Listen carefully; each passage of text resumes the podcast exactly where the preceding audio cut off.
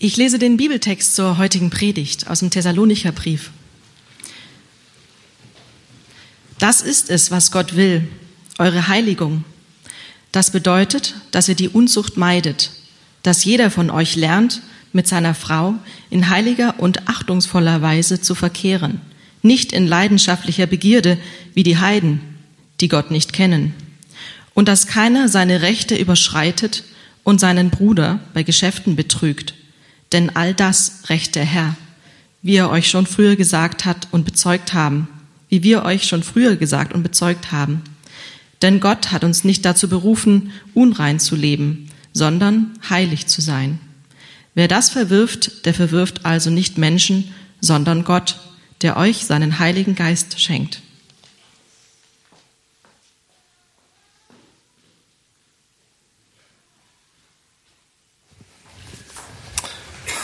Guten Morgen, alle zusammen. Heute Morgen haben wir äh, tatsächlich Freunde von uns mit dem Auto mitgenommen, haben unterwegs getroffen und ähm, die wussten schon, was das Thema war und haben sie gesagt, Daniel, das ist dein Lieblingsthema. Habe ich gesagt, oh, ich predige aber gar nicht über Jesus heute. Das, was heute ist, ist mein zweites Lieblingsthema. Ähm, und tatsächlich, wir sind mitten in der Predigtserie über äh, Beziehung. Matthias hat letzte Woche über Beziehung gepredigt, äh, über Liebe, über Ehe, über Kinder, über Eltern und so weiter und über Sexualität. Und ähm, wir werden uns tatsächlich in den nächsten ein, zwei Wochen tatsächlich mit dem, von den Themen, die ich gerade genannt habe, mit dem wichtigsten von allen beschäftigen. Ja, und es gab mal ein Interview mit Helen Curley Brown. Äh, und die war 32 Jahre Chefredakteurin des Cosmopolitan. Kennt ihr das? Cosmopolitan? Ja, ihr Männer kennt es auch, garantiert. Schon mal gesehen. Ja? Und auf die Frage, auf die Frage, was die drei wichtigsten Sachen im Leben sind, oder die drei schönsten und wichtigsten Sachen im Leben sind, hat sie geantwortet, erstens Sex. Und was sind die anderen beiden? Und sie sagt, keine Ahnung. Ja? Und das ist eine landläufige Meinung. Ja? Also die schönste, wichtigste Nebensache der Welt ist, keiner traut sich, was ist denn hier los? Sex! Ja, die schönste Nebensache, ihr wisst es doch. Und ähm, Gott hat tatsächlich auch ein paar Sachen dazu zu sagen.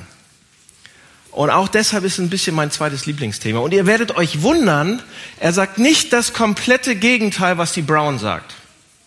Ja, und das ist, es ist gar nicht so schlecht, was er sagt. So, und einige von euch werden jetzt ein bisschen ruhig, ich sehe das schon ein bisschen. So, ihr denkt, huch, mir wird jetzt schon heiß. Und andere sagen, ja, okay, jetzt kann ich mir echt mal, mal gucken, was er zu sagen hat und äh, mal schauen. Also, pass auf, wenn ich die nächsten Wochen hier hochkomme oder im, äh, im, äh, drüben im Irak, wenn ich hochkomme, dann wird es auf jeden Fall um das Thema Sex gehen. Ja, wir haben ein paar andere Themen auch noch, die wir anschneiden müssen. Aber wenn ich hochkomme, könnt ihr euch schon freuen. Geht zum Sex. So, und hier in der Bibel äh, haben wir äh, ähm, so einen Abschnitt aus einem Brief, Kapitel 4. Und da gibt's verschiedene Anweisungen, wie man so das praktische Leben leben kann. Ja? Und da gibt's eben auch Anweisungen über Sex. Paulus fängt an in Vers äh, 1 und 2, da sagt er, ich möchte, dass ihr so lebt, dass es Gott gefällt. Super erstmal. Und dann zeigt er uns ab Vers 3, wie Christen leben sollten. Ja? Auch in Bezug auf Sex oder Sexualität. Und der Grund, warum das Paulus hier schreibt, oder der Grund, warum das überhaupt in der Bibel steht, ist, dass früher die, die ersten Christen, die frühen Christen, die allerersten, ja, in der Apostelgeschichte, das was Sven heute gesagt hat, die waren auf diesen Gebieten, wenn es um Geld geht oder Sexualität geht, waren die radikal anders als die Leute, die um, um sie rum gelebt haben. Ihr Verhalten, ihr Lebensstil, ihr Benehmen war, man könnte fast sagen, revolutionär. In einem guten Sinn des Wortes. Es war komplett anders. Ja, die anderen, die Römer, die Griechen, die drumherum gelebt haben, der Text nennt es die Heiden, aber das waren nun mal die Römer und Griechen, die haben äh, nicht so gelebt wie die Christen. Ja, und die haben sich das angeguckt und die waren verwundert, die waren erstaunt, wie die Christen mit Dingen umgegangen sind und es, wie der, deren Einstellung war zu Sex und Geld und so weiter weil, weil ihre Kultur war komplett das Gegenteil. Und da gab es eins der frühesten Dokumente, die wir so haben, die, wir, die man noch nachschlagen kann, ähm, die es aus dieser Zeit gibt, ist ein Brief an Diogenes. Ja? Und der, hält eine sehr, der enthält eine sehr interessante und bekannte Phrase. Diogenes sagt über die Christen, sie teilen ihren Tisch mit allen, aber nicht ihr Bett mit allen. So, die, die Heiden teilten ihr, ihr Geld überhaupt nicht. Ja, die haben den Tisch nicht geteilt. Das Geld war denen heilig. Sex war mondän. Ihre Sexualität, da sind sie sehr, sehr, sehr freigebig mit umgegangen. Und bei Christen war das eben das Gegenteil, so wie wir das lesen. Für Christen war das Geld nicht heilig, sondern sie haben es weggegeben. So großzügig wie es, wie, wie, aber Sex war heilig. Ja? Geld war mondän. Geld war reichlich davon weggegeben. Und das ist der Grund, warum Diogenes hier in seinem, seinem Briefchen da sagt, unsere Einstellungen zu Sex und Geld sind nicht ein wenig anders, sondern sie sind absolut entgegengesetzt. Es musste etwas Gesundes, Freudiges, Heilsames, Weises in der Art und Weise gewesen sein, wie Christen damit umgegangen sind in der ersten Zeit. Weil wir wissen, und das ist ein historischer Fakt, ein historischer Fakt, Leute, obwohl die ersten Heiden zuerst über die Christen gelacht haben, aber ihre Einstellung gegenüber Sex und Geld hat am Ende das gesamte römische Reich, die christliche Einstellung darüber, die christliche Ethik, ist durch das römische Reich gefegt wie nichts anderes. Und alle sind Christen geworden. So, warum? Pass auf, die, die heidnische Herangehensweise an Sex, teile deinen Sex mit allen, aber, aber mit, mit deinem Geld, das teilst du nicht, das ist für dich. Diese Herangehensweise hat die Gesellschaft zerstört damals. Ja, und schließlich haben sie eben die Weisheit und die Freude und die Ganzheit dieses christlichen Ansatzes gesehen. Die haben das gesehen mit eigenen Augen. Die konnten es sehen an euch, an, an den Christen. Ja, und deshalb fegte die christliche Ethik wie ein Sturm durch das ganze Land. So, und Paulus ist aber trotzdem vorsichtig. Im Brief hier, seht ihr jetzt nicht, aber im Griechischen, da ist er sehr, sehr vorsichtig. Also es sind keine Ausrufezeichen. Und trotzdem ist er eindringlich und sagt, erinnert euch, was ich euch gesagt habe, sagt er. Ihr solltet auf diese Art und Weise leben. Das ist, was Gott für euch hat, was er möchte. Oder ihr verliert diesen, diesen revolutionären Einfluss. Oder er würde sagen, oder ihr verliert eure Glaubwürdigkeit. Lebt so, wie Gott es will. Oder ihr verliert eure Glaubwürdigkeit. So, was ist mit uns heute? Hier ist die Frage. Unsere westliche Kultur ist natürlich man könnte fast sagen, sie ist sehr ähnlich der römischen, griechischen damals. Sie ist, sie ist sehr befreit, aufgeklärt, oder? Sehr gemäßigt. Sie sehr, ja? Und, und all die, die verschiedenen Statistiken, egal was ihr lest, wo ihr es lest, die sagen das Gleiche. Dass Leute heute viel weniger geben, als sie es früher getan haben. Leute spenden viel, viel, viel weniger und geben viel, viel weniger weg, als sie es früher getan haben. Ja? Und sie haben viel mehr Sex, als sie es gewöhnlich hatten. Oder zumindest reden sie darüber, als wenn sie mehr Sex hätten. Ja, oder man beschäftigt sich mehr damit, als man es jemals getan hatte. So ähnlich wie damals. So, und hier ist die Frage, wie verhalten wir uns als Christen? Ja? Und Paulus ist sehr vorsichtig und möchte auch vorsichtig sein heute und zeigt uns drei wichtige Prinzipien ähm, über das christliche Verständnis von Sex. Ja? Und in diesen paar Versen berührt er einige Prinzipien. Das sind eigentlich drei. Das Gute von Sex, der Kontext von Sex und der Sinn von Sex. Okay, das Gute, der Kontext, der Sinn. Und dann sind wir durch für heute. Ja? So, das Gute. Was steht hinter Sex? Seid ihr noch dabei? Gut. Lasst uns das ansehen, was das Gute ist. Hier steht ja, Gottes Willen ist unsere Heiligung. Ja, Heiligung.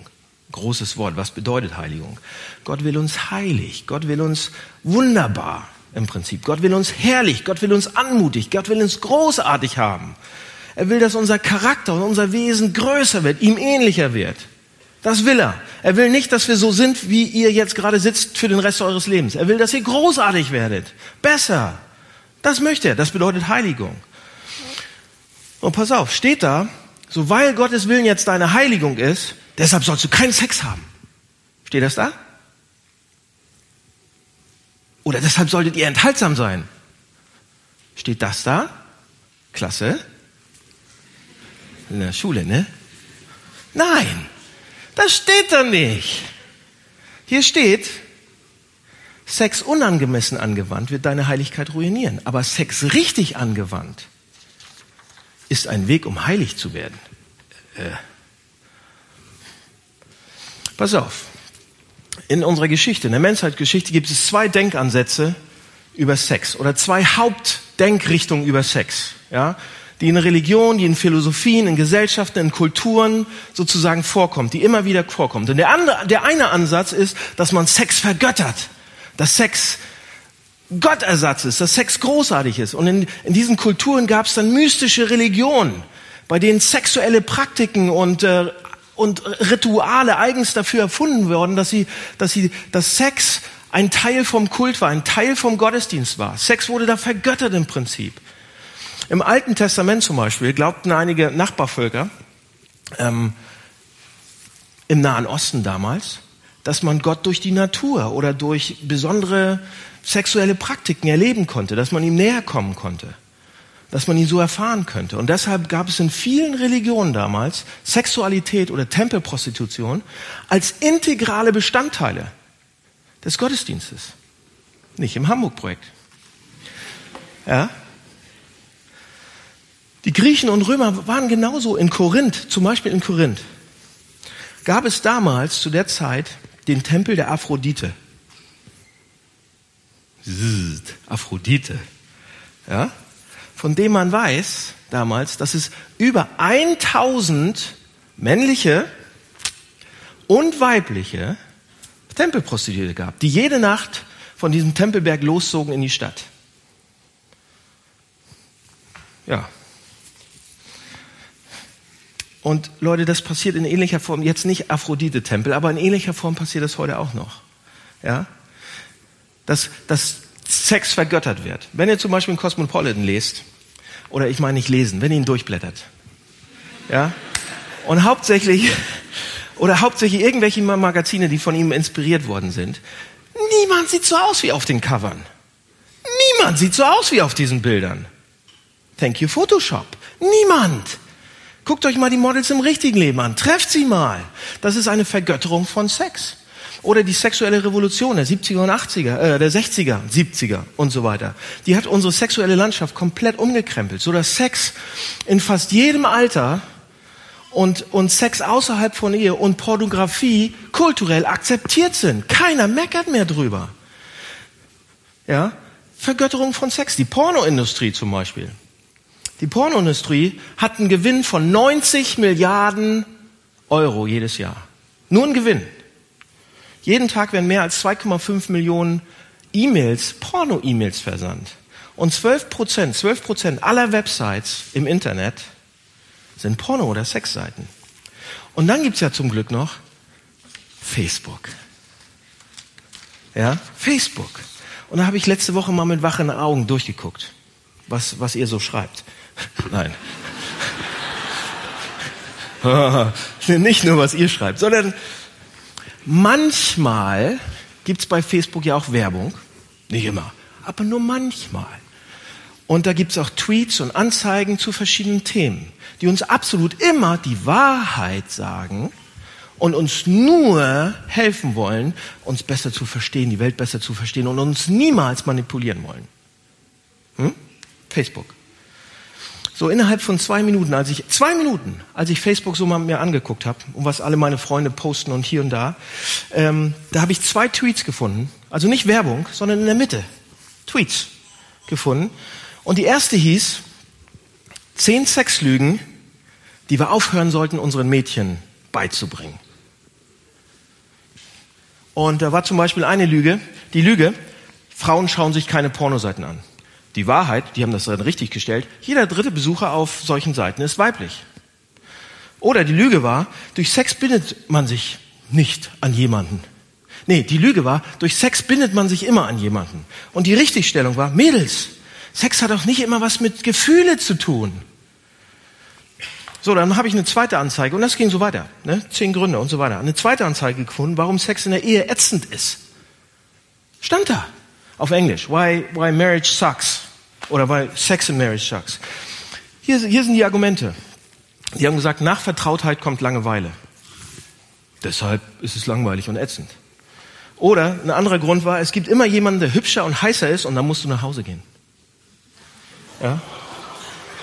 War da ein Grund, warum, Ehe, warum Sex in der Ehe ätzend ist? Oder dann stand da noch ein Grund. 20 Prozent von verheirateten Paaren haben nur zehnmal Sex im Jahr. Und wenn es einmal so weit kommt, ist es fast unmöglich, Liebe und Leidenschaft füreinander zu empfinden. Ja, das stimmt, Leute. Wenn man nur so wenig Sex hat, stimmt das. Da haben sie tatsächlich recht, mal. Oh, oder ein letzter. Der war auch gut. Das, das stimmt tatsächlich auch. Also das ist das Trickige. Einige Sachen sind gar nicht so blöd. Nicht alle Ehen sind zum Scheitern verurteilt, sagt sie. Wenn sie sich gelegentlich den Wünschen ihres Partners unterordnen, das steht tatsächlich, wenn sie sich gelegentlich den Wünschen ihres Partners unterordnen, ihre Kinder richtig erziehen, oh, das wird, geht ja gar nicht. Aber sie, dann haben sie eine gute Chance auf ein langes, produktives Leben im Schlafzimmer. Aber vergessen Sie nicht, ab und zu das Kamasutra rauszuholen. Hat jemand das von euch? Nee, braucht ihr jetzt nicht. Also unterm Strich, was ich damit sagen will, unterm Strich ist, heutzutage ist der Sex ist der Weg zur Weisheit. Sex ist alles, worum es geht. Sex ist der Weg zu Freude und Spaß. Sex ist der Weg zum Glück. Sex ist alles. Sex ist das Wichtigste. Und wer keinen Sex hat, oh, ihr Arm. Was machst du denn zu sonst im Leben? Ja? Das ist, das ist die Vergötterung von Sex. Hier, Sex ist so wichtig. Und wer es nicht hat, der tut uns leid. Und auf der anderen Seite gibt es aber immer noch die andere Seite so ein bisschen. Sex ist dreckig. Man redet nicht drüber. Man nimmt das Wort, Wort gar nicht so in den Mund mehr. Sex ist minderwertig. Sex ist für... Darüber reden wir nicht. Ja? Und da gibt es sehr konservative christliche Kreise, leider. Aber christliche Leute, die im traditionellen Verständnis von Sexualität, so wie das 100-Jährige, die da halten daran fest und die denken, das ist schmutzig. Und man sieht das, Leute, deren Motivation ist, ist zwar der Bibel treu zu sein und dem, aber sie reden mit Ekel von Sex oder gar nicht oder eine Abneigung darüber. Man kann es daran merken, wie sie reden. Man kann es hören fast. Da ist ein Unterton in der Stimme. Sie sehen Sexualität als eklig und unanständig und, anstößig. So pass auf, wenn die Bibel über Sex redet, sieht man das überhaupt nicht. Überhaupt nicht. Nirgendwo. Nicht ein einziges Mal. Gott ist der größte Fürsprecher von Sex. Blätter die Bibel durch. Gott findet Sex nicht nur gut, Gott zelebriert Sex. Ja? Wenn man sie liest oder einige Teile der Bibel liest, das hohe Lied von Salomo, da, da, Leute, da, da könnte man eine Gänsehaut kriegen. Teile der Sprüche. Unglaublich erotisch. An einigen Stellen stellen sich die Nackenhaare hoch. Man denkt, oh, gleich geht's los. Ja? Wenn, wenn nur jemand das Hebräisch und Griechisch für uns vernünftig übersetzen würde. König Salomo. König Salomo nimmt seine Braut und die beiden tauschen sich poetisch, was kaum noch jemand heute kann, außer unser aber auch nur mit Tönen, mit Farben, aber nicht mit Worten, so, ja. Aber was kaum noch heute jemand auch poetisch sich austauschen kann, Salomo und seine Frau machen das. Ja, pass auf. Das muss ich vorlesen. Ist so gut. Hohelied 4, 9 bis 11. Du hast mir das Herz geraubt, meine Schwester, meine Braut. Mit einem einzigen deiner Blicke hast du mir das Herz geraubt mit einem einzigen Kettchen von deinem Halsschmuck. Wie schön ist deine Liebe, meine Braut. Wie viel besser ist deine Liebe als Wein und der Duft deiner Salben als alle Wohlgerüche. Honigseim tröffeln deine Lippen. Meine Braut. Milch und Honig sind unter deiner Zunge und der Duft deiner Kleider ist wie der Duft des Libanon. Leute, wisst ihr, was das bedeutet? Das war die erste Nacht. Die erste Nacht, die beiden kommen zusammen. Und sobald sie allein sind, sagt der König zu seiner Braut, ein Blick von dir ist genug und ich bin heiß. Kennt ihr diesen Blick? Von einer Frau, ihrem Mann? Ein, einer von diesen Blicken und ich krieg weiche Knie und bin bereit. Ja? Kennt ihr den Blick? Das Land, in dem Milch und Honig fließt, ja, wird hier referiert im Text. Gibt den Menschen, die in ihm leben, Reichtümer und Vergnügen und Freude und Lust. Er kriegt von seiner Freude und Lust und Vergnügen, wenn er sie sieht. Ja, pass auf, dann geht's weiter. Verse 12 bis 15. Sagt er, ein verschlossener Garten ist meine Braut, ein verschlossener Born, eine versiegte Quelle, versiegelte Quelle. Deine Schößlinge sind ein Lustgarten von Granatbäumen. mit herrlicher Frucht. Zyperblumen mit Naden, Naden und Safran, Kalmans und Zimt und so weiter. Edelsten Gewürze, eine Gartenquelle, ein Brunnen lebendigen Wassers und Becher, die vom Libanon fließen. So, wenn wir all diese Früchte und Gewürze mal vergessen, diese Metaphern, dann sehen wir, dass er die Jungfräulichkeit seiner Braut beschreibt. Der Brunnen ist versiegelt, ihr Garten ist privat. Keiner war da bis jetzt. Aber jetzt, heute Nacht, bin ich der erste Gast. Und jetzt geht's gleich los. Er lässt keinen Zweifel daran, dass der König jetzt gleich loslegt. Ja, und das, deshalb gibt es, deshalb gibt es so viele Details über das Aroma und den Geschmack von Liebe. Poetisch verpackt. Und trotzdem sagt er es, das gehört dazu. Ja? Und nicht nur Samuel ist bereit für den Sex, Salomo, ja? Das alles darauf deutet hin, er ist bereit für Sex, jetzt. Ja? Sondern auch Vers 16 dann, bei ihr ist es, sie ist ein, ihr, ihr Quell wird zum lebendigen Wasser. Zum Bach, der vom Libanon fließt. Jetzt wird's ganz schön heiß, Leute.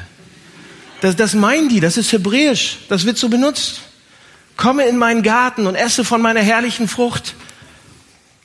Leute, das steht in der Bibel. Das ist nicht irgendwas Unanständiges. Ja, in der Bibel ist es ist eine un, fast unanständig, aber eine außerordentliche Freude und Jubel über erotische eheliche Liebe. Die wird zelebriert an vielen Stellen. Ja? Und auf der anderen Seite, ja, auf der einen Seite Sex wird gefeiert. Sex ist gut, Sexualität, Liebe ist gut. Miteinander schlafen ist gut. Einander den Körper reiben ist gut. Jetzt werde ich. So, und auf der anderen Seite sagt sie aber, ja, aber sexuelle Unmoral ist nicht gut. So, warum sagt sie das? Erst den Spaß und jetzt wieder nicht? Was ist los? Was macht die Bibel? Ja, sie sagt hier, dass wir zelebrieren das auf der anderen Seite. Nein, nein, nein, sexuelle Unmoral ist nicht gut. Und ihr sagt, warte mal, warte mal, das kriege ich ja gar nicht zusammen. Hier darf ich Spaß und hier wieder nicht. Hier ist, was die Bibel macht. Sie entmystifiziert Sex zuerst einmal und dann remystifiziert sie ihn wieder. Man sieht, man sieht die Bibel nie über Sex flüstern, so wie einige von uns. Ja, man, sie flüstert nicht. Aber man sieht sie auch nicht Sex glorifizieren. Auf der einen Seite dezentriert die Bibel Sex und sagt, Leute, das ist nicht die Erlösung. Es ist nicht das Heil. Es ist nicht der Weg zur Weisheit. Es ist nicht der Weg, wie ihr immer glücklich seid. Es ist nicht der Weg zur Perfektion. Es ist nicht der Weg zur Freude. Aber wenn sie Sex einmal erstmal entmythifiziert hat, dreht sie sich um und sagt, aber, Leute, aber, es steckt eine Kraft drin, die uns weiterbringen kann als alles, was ihr euch vorstellen könnt. Sagt sie. Die Bibel sagt, das Verständnis der meisten Leute von Sex ist so klein, die Durchschnittsperson hat Sex und versteht nicht das Potenzial. Die meisten haben, Leute haben Sex, als wenn sie eine Erdnuss mit einem Presslufthammer aufmachen wollen. Ist, und die Bibel sagt, nein, Leute. Die meisten von uns haben keine Ahnung, sagt die Bibel, wozu Sex wirklich da ist, was Sex mit dir tun kann. Und ihr fragt euch, was denn dann? Ja, es kann dich zur Schönheit, zur Herrlichkeit und zur absoluten Fülle bringen, sagt sie. Es kann dich heilig machen, es kann dich verherrlichen, es kann dich herrlich machen, kann dich besser machen. Das ist der Punkt dieses ganzen Textes. Gottes Willen ist unsere Heiligkeit. Indem man auf Sex verzichtet? Nein! Sondern indem wir es verstehen, indem wir es benutzen, indem wir es umfassen. Also die Bibel entmystifiziert Sex als das, oh, so toll, alle müssen es haben. sie nimmt die Glorifizierung weg und wird sehr normal und redet ganz normal darüber und auch wie schön es ist und so weiter und sagt dann, aber ihr habt keine Ahnung. Ihr habt keine Ahnung. Ja? Gott sagt, ich habe Sex gemacht. Ich weiß, wie es am besten geht. Also auf, der, auf eine Art hat Sex in seiner richtigen, passenden, untergeordneten Position eine Kraft, Leute, wovon wir nur träumen können. So, hat die Bibel eine positive Sicht von Sex? Ja, ihr wisst es noch nicht genau. Ja? Macht ihr Witz? Natürlich. Es gibt keine andere Religion, keine Philosophie, die etwas Ähnliches nur beanspruchen würde. Sex ist für deine Heiligung da. Sex ist gut. Ja? Viel Sex ist viel gut. So, und das habt ihr, äh, habt ihr gesagt, na gut, na gut, na gut, Daniel. Als du hochgekommen bist und das Thema Sex Gott war, haben wir schon gedacht, das geht ja in die Richtung. Und wenn du darüber predigst, haben wir gedacht, naja, ist keine Überraschung, dass du gut Sex gut findest und so weiter. Gehen wir zum nächsten Punkt. Also, Sex ist gut. Die Bibel möchte gerne Sex. Aber der nächste Punkt ist ähm, der Kontext von Sex. Die zweite Sache, die im Text steht, ist, dass Sex einen Kontext haben sollte. Mhm. Diese wundervolle, wundervolle, wundervolle, wundervolle Sache, diese wundervolle Kraft von Sex sollte in einem bestimmten Kontext passieren. Und der Text redet über diesen Kontext. Und wenn der Text darüber redet, dann muss ich auch drüber reden. Ich muss einfach, weil, das, weil der Text drüber redet, weil Gott drüber redet. Und, ähm, und in den nächsten, also deshalb bleibe ich im Text. Und seid nicht traurig, ich schaffe nicht alle eure Fragen zu beantworten, aber in den nächsten Wochen komme ich ja nochmal hoch. Und ähm, dann werden wir darüber reden, welche Stellungen biblisch sind und ob Oralsex okay ist oder nicht. Aber nicht heute. Okay? Heute bleiben wir ein bisschen mehr um die bei den Basics. Aber hier sind ähm, ein paar, pass mal auf, ich leite es mal so ein. Hier sind ein paar Sexgedanken oder Sexlügen, die aus dem Hamburg-Projekt kommen. Also von euch, von uns, von uns. Zum Beispiel ist da eine Sache, die wurde uns gesagt oder die wird uns immer gesagt, von Christen, von euch, von Leuten oder von Leuten, die sich auf dem Weg befinden, Christen zu werden oder die Interesse haben an der Kirche, die sagen Folgendes. Was ist, wenn ich keinen Sex habe vor der Hochzeit und dann ist mein Peter eine Lusche, äh, mein, mein, mein Partner eine Lusche im Bett? Peter, also oder Petra.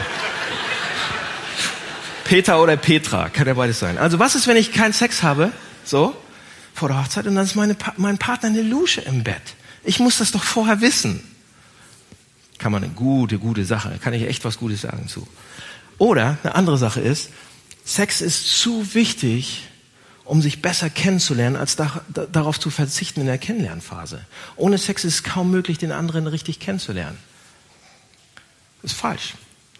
So, oder noch eine eine echt, eine ganz schlimme Sache. Die ist mir fast peinlich hier zu sagen, dass das hier von unseren Reihen kommt. Ich weiß auch nicht, ich habe keine Ahnung, wer das gesagt hat, aber es hat jemand gesagt. Ähm, am liebsten würde ich den, weiß ich nicht, in den Sack stecken und raufhauen. Da sagt ein Mann, als Mann musst du deine Frau mal richtig nehmen, sonst hat sie keinen Respekt vor dir. Sonst bist du kein richtiger Kerl. Wird gesagt. Auch dazu muss ich gleich was sagen. Das hat mit dem Kontext zu Sex zu tun. Wenn ich den in die Finger kriege, zum Glück weiß ich den Namen nicht. So behandelt man eine Frau nicht. Yes. Zu diesen Sachen sagt uns der Text eine ganze Menge. Und deshalb muss ich das auch machen.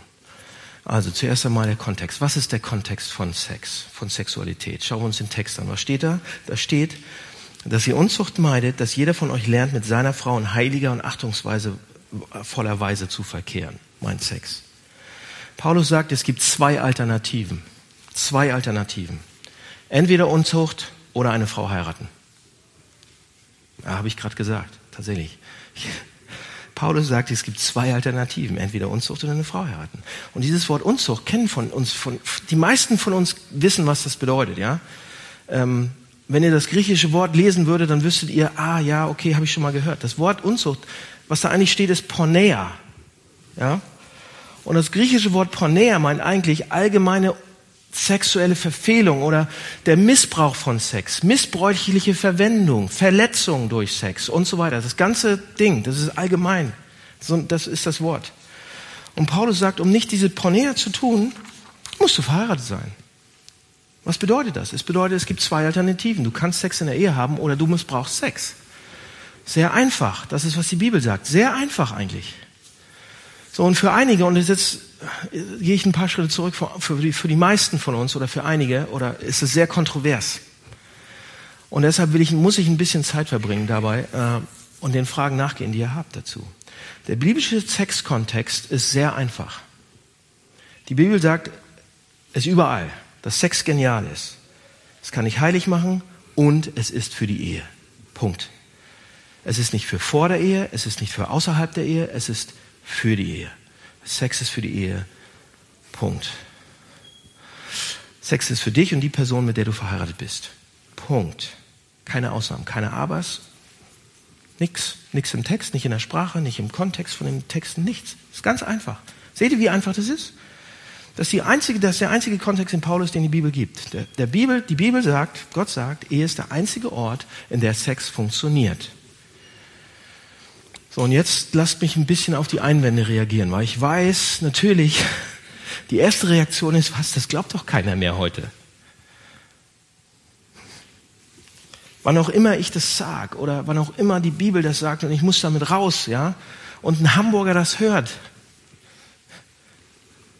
dass Sex in die Ehe gehört, dann gibt es einige Reaktionen, lustige Reaktionen. Und die erste Reaktion ist, das glaubt doch keiner, wirklich keiner mehr. Ja?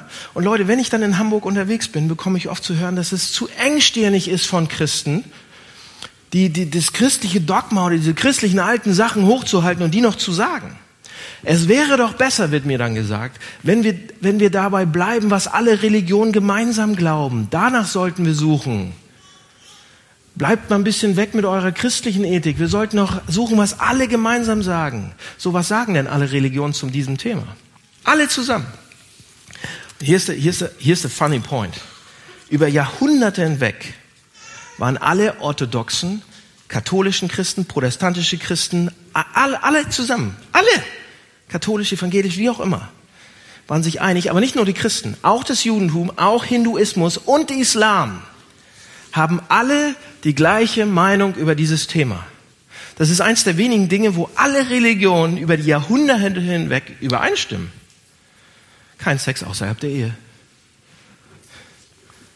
Also bevor jemand kommt und sagt, ah, meine Freunde denken, dass es lächerlich ist und wir haben dir jetzt die Weisheit mit Löffeln gefressen, denkt mal Sie sind eine, eine einzige Sekunde darüber nach, wem ihr gegenübersteht.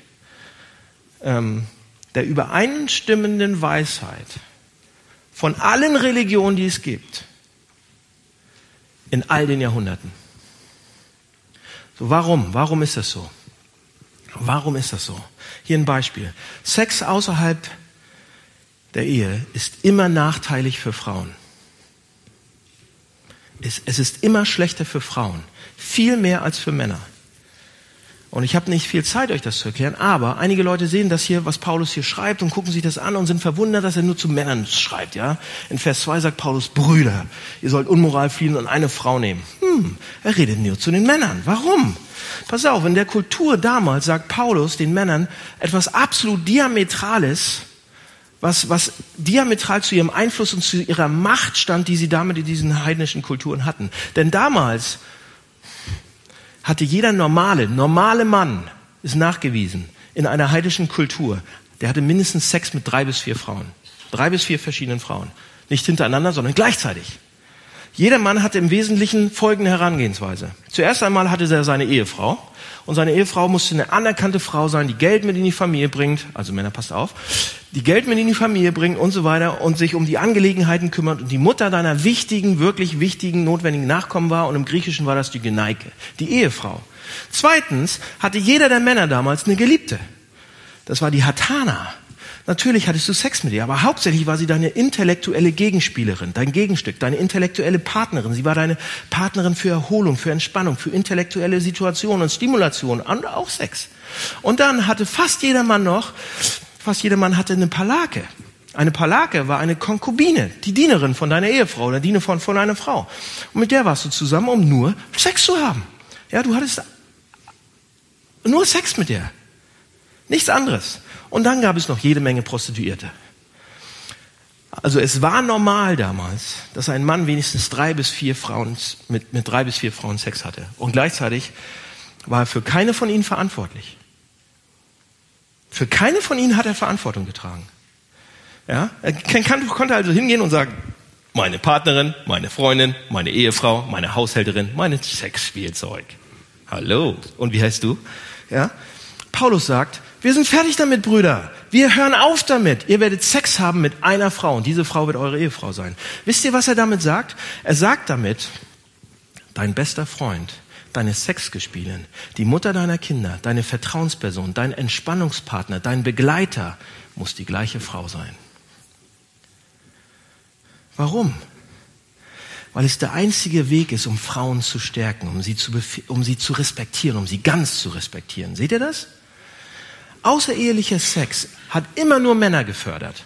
Immer nur. War besser für Männer. Hat, sie, hat ihnen mehr genützt und sie mehr begünstigt und die mehr profitiert. Selbst wenn die Frauen es durften, dürfen sie heute auch. Es endet immer damit, dass die Männer mehr davon profitieren, selbst heute noch, und mehr Nutzen daraus ziehen. Leute, aber es gibt noch einen Grund, warum Gott das sagt in der Bibel. Und das hat mit dem Sinn von Sex zu tun.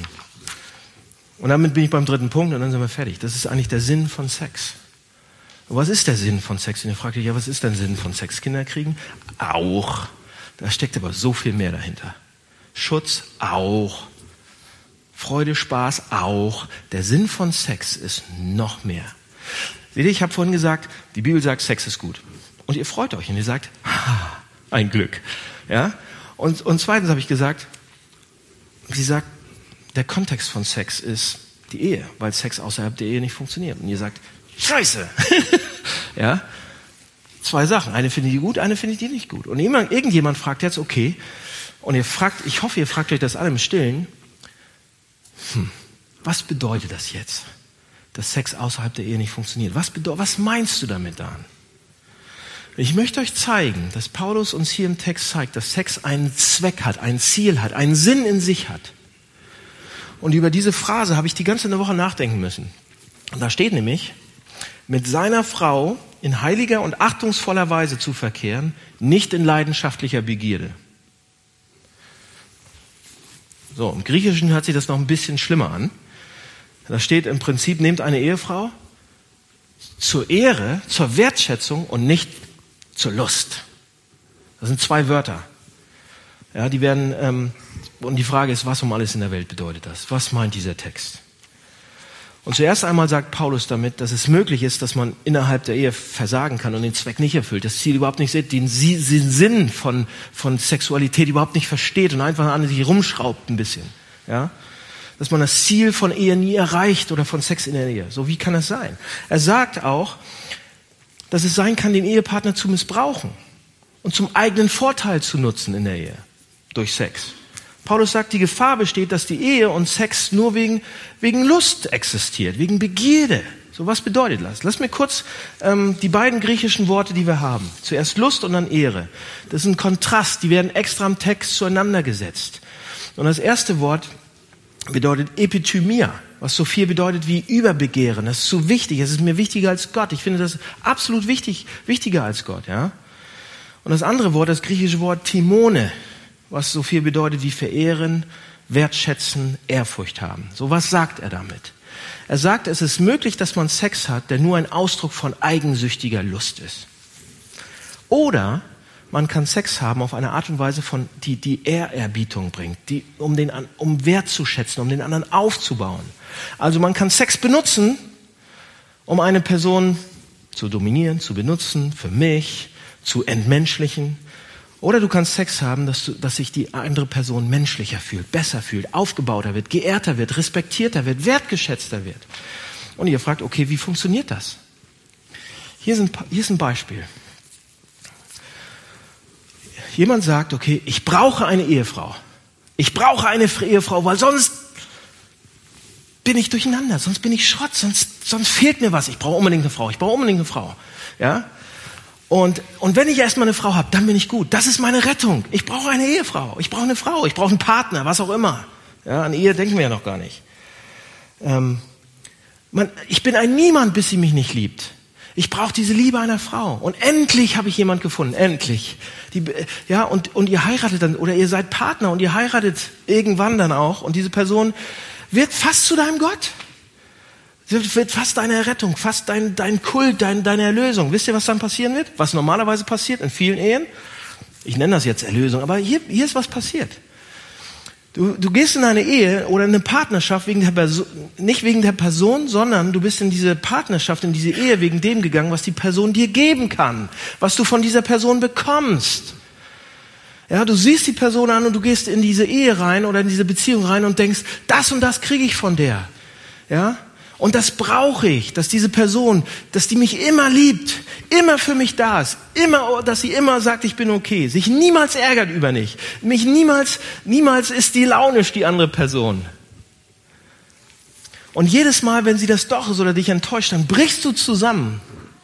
Ja, jedes Mal, wenn die dich persönlich komisch ansieht, ja, du bist so bedürftig und so emotional abhängig von dieser Person und diese Person wird sich überhaupt nicht wertgeschätzt fühlen von dir, wenn das so ist. Du brauchst sie, du brauchst sie, oh, damit du gut dastehst und sie muss dich immer glücklich machen, alles erfüllen. Und irgendwann wird die Person sagen, du benutzt mich nur. Ich kann niemals einen schlechten Tag haben. Ich kann niemals was Falsches sagen. Ich darf keine Fehler machen. Ich kann nie. Und irgendwann wirst du eifersüchtig oder Besitz ergreifen oder sonst was. Das meint die Bibel mit Lust oder aus Begierde. Und als Resultat werden wir diese Person ersticken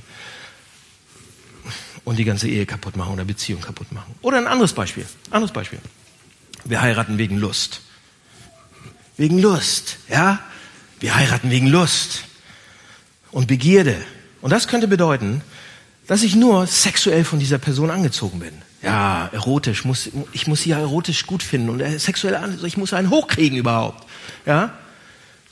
Du respektierst sie aber nicht als Person. Und das passiert ziemlich oft, Leute. Das passiert ziemlich oft. Man heiratet jemand, der schlau und hübsch ist. Meistens Männer, Frauen. Ja? Wir heiraten jemand, der absolut schlau ist und hübsch ist und absolut jemand super aussieht. Jemand, der, der, der mir alle möglichen sexuelle Erregungen gibt. Die Sexchemie stimmt, die ist perfekt, die ist super toll. Aber du respektierst sie nicht. Du kannst nicht mit ihr über wirkliche Probleme reden. Oder am Anfang vielleicht ein, zwei Mal, aber dann wird es, redest du nicht mehr drüber. Du bewunderst die andere Person nicht. Du schaust nicht auf zu ihnen. Du sagst nicht, wie wichtig diese Person ist. Sie ist nicht dein bester Freund. Könnte sie auch gar nicht. Du heiratest, weil diese Person schrecklich gut an deinem Arm aussieht. Und die Leute sagen, oh, dieses unglaublich gut aussehende Paar. Und wenigstens für eine Weile habt ihr auch guten Sex aber du bewunderst und ehrst diese Person nicht. Und als Resultat ist dein Sex nicht ein Ausdruck von Wertschätzung. Du benutzt Sex nicht, um zu ehren, du benutzt Sex, um dein eigenes Vergnügen zu haben, um Spaß zu haben. Hauptsächlich benutzt du Sex als Trostpflaster, als Trostpreis. Kann man machen, kann man machen. Macht, machen ja einige. Könnt ihr auch machen. Gott sagt es. Ihr benutzt Sex als Trostpreis weil die Person eben niemand ist, den du wirklich ehrst und wirklich bewunderst und wirklich respektierst. Und einige Leute, einige Frauen heiraten Männer, die sie immer verändern wollen und verändern müssen und reparieren müssen. Und einige Männer heiraten Frauen nur, weil sie gut aussehen und sie sich erotisch anzielen fühlen. Und einige Männer heiraten Frauen, die sie dominieren können. Und einige Frauen heiraten auch Männer, die sie auch dominieren können. Und wenn wir das tun, oder wenn das passiert ist, dann tun wir das aus Lust und Begierde. Sagt die Bibel, aus Eigennutz. Nicht aus Wertschätzung, nicht für den anderen, sondern für mich. Und das passiert häufig. Viel zu oft. So, und dann Paulus macht weiter. Was sagt Paulus, was der Zweck von Ehe ist? Wisst ihr, was er ist? Es gibt nichts, sagt er. Paulus sagt, es gibt nichts, nichts auf der ganzen Welt, wie wir uns mehr wertgeschätzt fühlen was unsere Würde mehr aufbaut. Nichts Erhöhenderes, als wenn jemand zu mir kommt und sagt, ich nehme den Rest meines Lebens und ich gebe es dir und nur dir allein. Alles und niemanden sonst. Und jetzt ziehe ich mich aus und alle meine Klamotten aus und ich vertraue mich dir an und nur dir. Ich fühle mich absolut hingezogen zu dir und ich vertraue mich dir an. Ich binde mich. Sexuelle Freundschaft. Sexuelle Freundschaft. Nicht Freundschaft ohne Sexualität, wenn ihr gute Freunde seid, aber niemals fantastischen Sex habt in der Ehe oder daran arbeitet und rumprobiert. Oder ihr habt gigantischen Sex auf der einen Seite, aber ihr wertschätzt euch nicht gegenseitig. Offensichtlich nicht. Dann habt ihr den Sinn und die Kraft und die Möglichkeiten von Ehe verpasst. Die Kraft, die ihr kriegen könnt daraus, die Freude, die Möglichkeiten habt ihr verpasst. Sorry. Die Sache, die dich heiligen wird, die Sache, die dich Gott näher bringen kann. Ja, es gibt nichts Vergleichbares. Wir gehören zusammen. Heiligung soll dadurch passieren. Die Bibel sagt, er hat diese Fähigkeit, er hat diese Fähigkeit. Wenn du die Kraft von sexueller Freundschaft vernünftig und richtig nutzt, kannst du deinem Partner eine unheimliche große Kraft sein. Dinge sind möglich, die man alleine nie schafft. Beispiel. Wenn die Leute zu seinem Partner sagen, ah, du bist mal ganz schön dick geworden und hässlich geworden, aber du sagst, du bist die wunderschönste Frau oder der wunderschönste Mann, du bist absolut meine Partnerin, meine Traumfrau für immer, sie wird sich schon fühlen. Wenn du es ernst machst, wenn sie es weiß, wenn da eine Grundlage ist. So, wertschätzt ihr einander in euren Ehen? Wertschätzt ihr euch? Respektiert ihr euch bis zum Anschlag? Hebt ihr den anderen hoch und benutzt ihn nicht nur und sagt, naja, sieht gut aus, passt schon. Ja, oder, naja, gut, habe nichts anderes abgekriegt. Wertschätzt ihr euch? Ja, respektiert ihr euch so, dass ihr irgendwann bekräftigen könnt und von dem anderen eure, eure Klamotten loswerden könnt als ein Zeichen davon? Das gehört zusammen, Leute. Ich will dich ehren, aufbauen, bestätigen, bekräftigen, wertschätzen. Und das tust du durch sexuelle Freundschaft, durch, wie durch nichts anderes auf dieser Welt. Das ist der Sinn von Sex. Nichts lässt eine Person wertgeschätzter fühlen als das. Und wenn du das tust und der Sex das ausdrückt, sind da oben keine Grenzen gesetzt. Dann sind da oben keine Grenzen gesetzt. Seht ihr, warum das nur innerhalb der Ehe funktionieren kann? Wenn jemand alle seine Klamotten auszieht und sagt, ah, du bedeutest alles für mich. Und der andere sagt, okay, warum wirst du mich denn nicht heiraten? Oh, oh, jetzt wird's kompliziert. Oh, ja, also jetzt bin ich ja nackt und so und jetzt, ne? In anderen Worten, ich bedeute dir doch nicht alles. Du wertschätzt mich nicht komplett. Du willst mich nur ein bisschen nutzen und Spaß ist ja okay. Und wenn wir beide darüber übereinstimmen, dann ist das okay. Habt einen Trostpreis? Okay. Ja? Leute, der ganze Zweck und Grund von Sex ist, jemand anderes zu ehren, zu ver verwertschätzen und zu verehren. Außerhalb der Ehe ist es eine Lüge. Ja, lügen wir halt rum. Ja? Sexuelle Freundschaft. Das sollte unser Ziel sein. Das ist die Sache, nach der wir suchen sollten. Und wenn ihr sagt, oh Mann, wie, wenn ihr sagt, ich bin in einer Beziehung, die passt nicht so richtig und ich weiß noch nicht genau, was du meinst. Das Hamburg-Projekt ist ein Ort, da arbeiten wir daran. Wir bleiben nicht so, wie wir sind. Wir wollen das haben. Wir wollen dahin. Wenn ihr da nicht seid, kommt zu uns, redet mit uns. Es gibt Leute, die wissen, wie das geht. Die wissen, deshalb gibt es hier viele Leute, deshalb gibt es eine Gemeinschaft. Einige haben schon, andere noch nicht. Deshalb redet zusammen. Kommt, schreibt eine E-Mail. Oder wenn es zu unpersönlich ist, kommt, kommt ins Büro, fragt einfach. Wir gehen in irgendeine kleine Ecke und da könnt ihr Sachen sagen. Aber wir wollen nicht so bleiben, wie wir sind. Okay? Das ist, das ist das Ziel von, von Sex, ist sexuelle Freundschaft. Und wenn ihr jetzt sagt, oh, mein Leben ist ruiniert, weil ich nicht verheiratet bin, ihr Singles oder so, weil ich keinen Sex habe, Leute, dann wird euer Leben ruiniert sein, wenn ihr dann verheiratet seid, wenn ihr mit so einer Einstellung rangeht. Zu sagen, mein Leben ist ruiniert, dann macht ihr genau das, aus Lust und Begierde sozusagen. Dann wirst du niemanden heiraten, weil du ihn wertschätzen willst und aufbauen willst, dann wirst du ihn heiraten, weil du ihn haben musst. Okay? Letzter Gedanke. Letzter Gedanke und dann mache ich für heute Schluss und dann gibt's nächste Woche heiße Ohren. Aber ähm, das, ist, das sind die Basics. Auf den baue ich auf nächste Woche. Aber nächste Woche wird es nochmal heiß. Pass auf. Letztes Argument. Epheser 5. Der Sinn von Sex oder das Ziel von Sex. Passt einmal noch kurz auf. Epheser 5, da steht, wann auch immer ein Ehemann und eine Ehefrau zusammen sind. Komisch, steht schon wieder Ehefrau, Ehemann. Was die sich denken. Dahinter verbirgt sich ein tiefes Geheimnis, sagt er. Ich bin aber überzeugt, dass hier von Christus und der Gemeinde die Rede ist. So, was, was, was ist das Argument? Das Argument, was da steht, ist, Schlusssatz, Gott erschuf Sex nicht nur, um sich jemand anderes ganz und gar hinzugeben, also für uns, dass wir jemand anders ganz und gar hingeben können, wertschätzen können, sondern er kreierte, kreierte es als ein Vorgeschmack und auf einen Hinweis darauf, wie es mit ihm mal sein wird im Himmel. Warum hat Jesus nie geheiratet? Quizfrage. Dafür gibt es ein Auto. Wer, warum hat Jesus nie geheiratet? Ah, jetzt fangt ihr an zu reden, ne? Ja.